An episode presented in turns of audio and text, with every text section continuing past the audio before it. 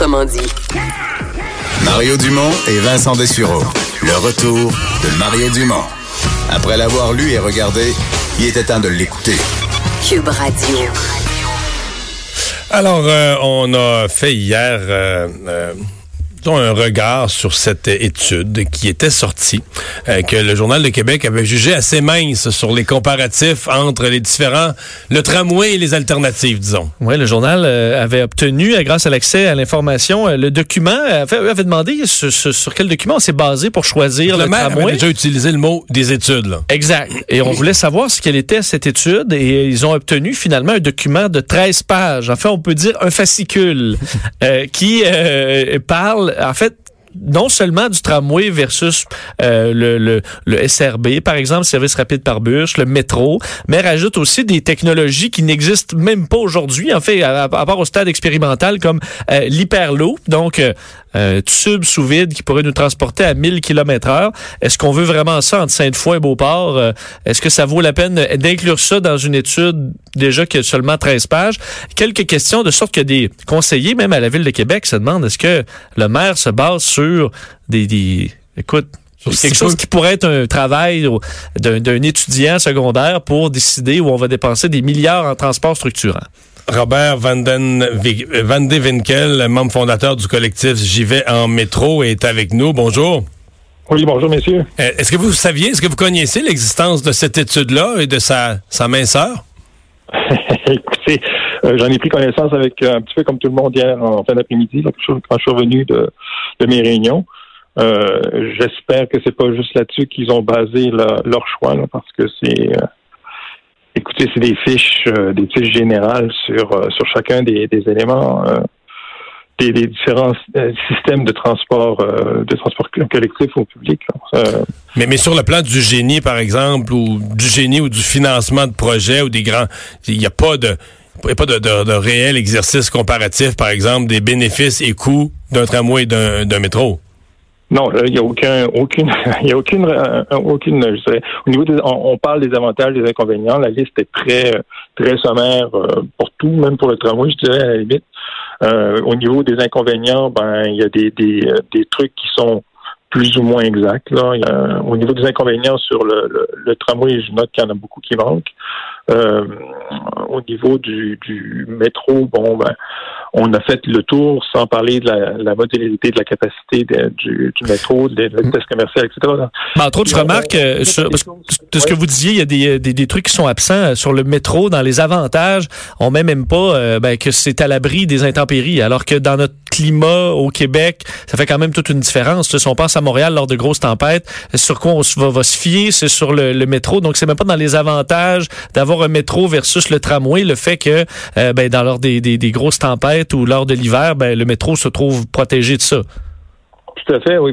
En fait, c'est un en fait pour notre climat à Québec, en fait au Québec, c'est étonnant qu'on l'ait pas fait, mais on, on parle pas aussi des opportunités. Il n'y a pas de, je dirais de même d'éléments économiques qui sont associés à ces fiches-là. Donc euh, au niveau du métro, par exemple, il y a beaucoup d'opportunités au niveau de, l'immobilier, au niveau de la traite internationale.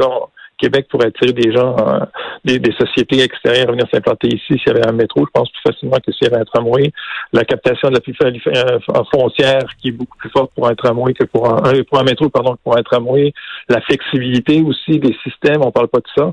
On parle pas des coûts non plus, des coûts indirects. On parle des coûts directs de construction. Bon, les, les braguettes euh, semblent relativement correctes, mais on parle pas du tout des, de, de ce que ça implique là, au niveau de, de percer ou d'ouvrir complètement les rues. Donc, les impacts économiques sur les commerces, qui est un inconvénient pour le tramway. On ne parle pas des congestions routières qui vont augmenter pendant la construction et pendant l'opération pour le tramway. On ne parle pas du transfert modal non plus, qui est en faveur du métro. On ne parle pas de l'adaptabilité euh, de la croissance à la demande. On a fait des calculs, Mais... nous, en fin de semaine, euh, qui démontrent que à partir des chiffres du, euh, du RTC que, que, le tramway tel qu'il est présentement serait à, à, à saturation là, en, en, 2030, donc euh, quelques années après la mise en, en route. Donc c'est tous des éléments qui manquent, des éléments majeurs pour faire pour faire des choix. S'ils sont basés seulement là-dessus pour faire des choix, c'est c'est très mince. Puis ouais. ça, ça, mais, ça supporte. Ouais, mais avez-vous l'impression justement, là, parce que c'est comme si on a l'impression que la décision, en tout cas au moins du côté du maire, la décision est déjà prise. Euh,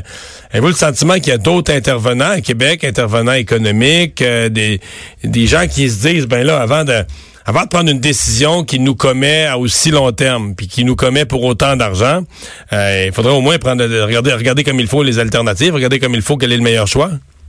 Ben, je pense que l'idée fait son chemin. Là. tranquillement, on a de, de, nous, au niveau du collectif, on a de plus en plus euh, d'appui. Euh, au niveau des radios aussi, certaines radios de, Québec semblent appuyer l'idée. Euh, on a rencontré des, moi j'ai rencontré dernièrement des gens dans le domaine des affaires qui pour le moment ne veulent pas s'avancer, mais qui, qui disent oui, il faudrait faire une étude sérieuse, il faudrait faire une étude comparative qu'au bénéfice. C'est pas juste au niveau des coûts, c'est pas juste au niveau de, de la beauté ou de, de, de, hmm. de la laideur du système qu'il faut prendre une décision. Dans les inconvénients du métro, là, dans les fiches un peu euh, un peu humoristiques, les fiches très brèves, là, c'est pas compliqué. L'inconvénient du métro, c'est que ça coûte cher. Si je résumais la fiche, là, c'est ça. Le, le métro, ça a plein d'avantages, mais ça coûte cher. Eh, vous, vous répondez quoi à ça? Parce qu'il reste que c'est le premier réflexe de, de, de, certaines personnes à Québec qui disent, ben oui, c'est un beau rêve, ce serait le fun d'avoir un métro, mais eh, vous pensez ce que ça coûte, creuser tout ça? Pour, pour bien des gens, ça apparaît déraisonnable à sa face même. Là. Oui, ben en fait, si on regarde effectivement le coût, on, on, va pas, pas solliciter sur les coûts. Les coûts qui sont donnés dans les fiches sont, 200 millions de, kilomètres pour euh, le métro, 80 ou 60 pour le, le, le, tramway. Ça, ça, rentre dans les, euh, je dirais les, les, paramètres euh, qu'on retrouve dans les littératures. Ce qu'on, c'est au niveau de la durée de vie. On dit 30 à 40 ans pour le métro, mais c'est pas du tout ça. Pour l'infrastructure, on parle de 100 à 150 ans. Puis pour les voitures, on parle de 40 à 60 ans. C'est, c'est pas du tout la même chose. Quand on fait le ratio du coût par kilomètre versus la durée de vie, euh, on s'aperçoit très vite que c'est, c'est beaucoup plus rentable de, de, d'investir dans un métro que d'investir dans, dans un tramway qui a, qui a une durée de vie de, de 25 ans. Et vous pensez vraiment qu'il y a la densité de population nécessaire pour ça, dans la mesure où, euh, oui, aux heures de pointe, on sait, euh, euh, ça roule beaucoup. Moi, je viens de, de, de, de Sainte-Foy, alors je connais bien le, que la, 800, les autobus du, du, genre sont assez bondés, mais en dehors des heures de pointe, est-ce qu'on peut s'imaginer un métro très, très cher et pratiquement vide à bien des heures à Québec? Ben, écoutez, oui, on a, on, a le, on a le ratio. un des ratios qu'on prend pour, déterminer si ou non le, métro pourrait être rentable, c'est le ratio de, la population versus le, euh, le nombre de stations. Bon, le, projet que nous, on, on, met de l'avant comme comparatif, il y a 19 stations, donc on est on est alentour de 30 à 40 000 personnes par station. Donc, ça, correspond aux, aux, ratios qui sont utilisés ailleurs dans le monde si on prend des villes similaires qui ont des métros, des villes même un peu plus grosses qui ont des métros, on, est dans ces chiffres-là. Donc, on, a la population pour le faire. Maintenant, c'est sûr qu'on regarde, on, regarde les systèmes pour répondre aux heures de pointe. Euh, puis il faut regarder aussi, il y a ça qu'il faut regarder. Euh, le, tramway tel qu'il est ne permettra pas de s'adapter dans le futur à une demande plus grande. Ouais. Et, il faut regarder aussi l'impact que ça va avoir un métro par rapport à un tramway. Le métro, donc, est sur la longueur, on parle de 100, 150 ans, alors qu'on parle de 25 ans pour un tramway. Donc, juste le ratio, le ratio euh, sur, la, sur la, le cycle de vie est très favorable, est beaucoup favorable au, métro? Euh, L'autre aspect, euh, c'est le fait que euh, le métro, on est capable de le moduler pour répondre à la demande. La demande grandissante, on va être capable de rajouter des voitures, on va être capable de jouer sur le nombre de voitures par, par an, on va être capable de jouer sur la, la fréquence. Le tramway, euh, tel qu'il est présenté par la ville présentement, ce sont deux voitures. Ça, c'est fixe. On pourra jamais travailler là-dessus. Puis en plus, à cause du système qu'ils veulent mettre en place de, priorité au feu rouge, le trois minutes, c'est l'intervalle maximum auquel ils vont pouvoir aller. Ils ne vont pas aller en deçà de trois minutes parce qu'à ce moment-là, ils vont créer des bouchons à, toutes les intersections. Ils vont avoir trop de, passages de, de, tramway aux intersections. Il y a quand même 130 intersections au carrefour à travers lesquels le, tramway va passer. Donc, euh, euh, oui, je comprends. À première vue, ça a l'air beaucoup plus cher, mais quand on regarde tous les éléments puis tout ce que ça va coûter au niveau euh, des, au niveau de la construction, par exemple, tout, l'impact économique que ça va avoir, parce qu'on n'aura plus accès au commerce, on n'aura plus accès quand on va faire les infrastructures pour le tramway, on n'aura plus accès donc ni, ni au commerce ni aux institutions, donc ça va avoir un impact. On va augmenter la, la congestion routière, on va augmenter aussi la congestion routière pendant l'opération, on va enlever des voies sur les artères principales de Québec. Euh, en plus de ça, ce qu'on montre jamais ou ce que la ville n'a jamais montré, c'est le fait, c'est l'impact aussi que ça va avoir au niveau visuel puis au niveau du rétrécissement des voies de circulation, au niveau des, euh, des stations. À tous les 500 mètres, il y aura des stations, donc il va falloir prendre encore plus large. On va avoir des pertes au niveau euh, du couvert végétal à certains endroits. Donc, on va participer à l'augmentation des îlots de chaleur. Donc, il y a beaucoup d'aspects au niveau du tramway quand on commence à y penser puis qu'on fouille un peu qui qui sont pas du tout répertoriés là et euh, qui me fait dire que on, a regardé les coûts puis on s'est limité à ça puis on a dit ah, ben, de toute façon on a, on a déjà un projet sur lequel on a déjà fait des, des préétudes, on, on va continuer avec ça. C'est ce que ça donne comme impression, parce que si on regarde les dates du document, le document a été euh, produit par le bureau d'études du SRB et date de septembre 2017, alors qu'on venait à peine de finir, ou la, ville venait à peine de finir les, les, auditions publiques sur euh, sur le système structurant.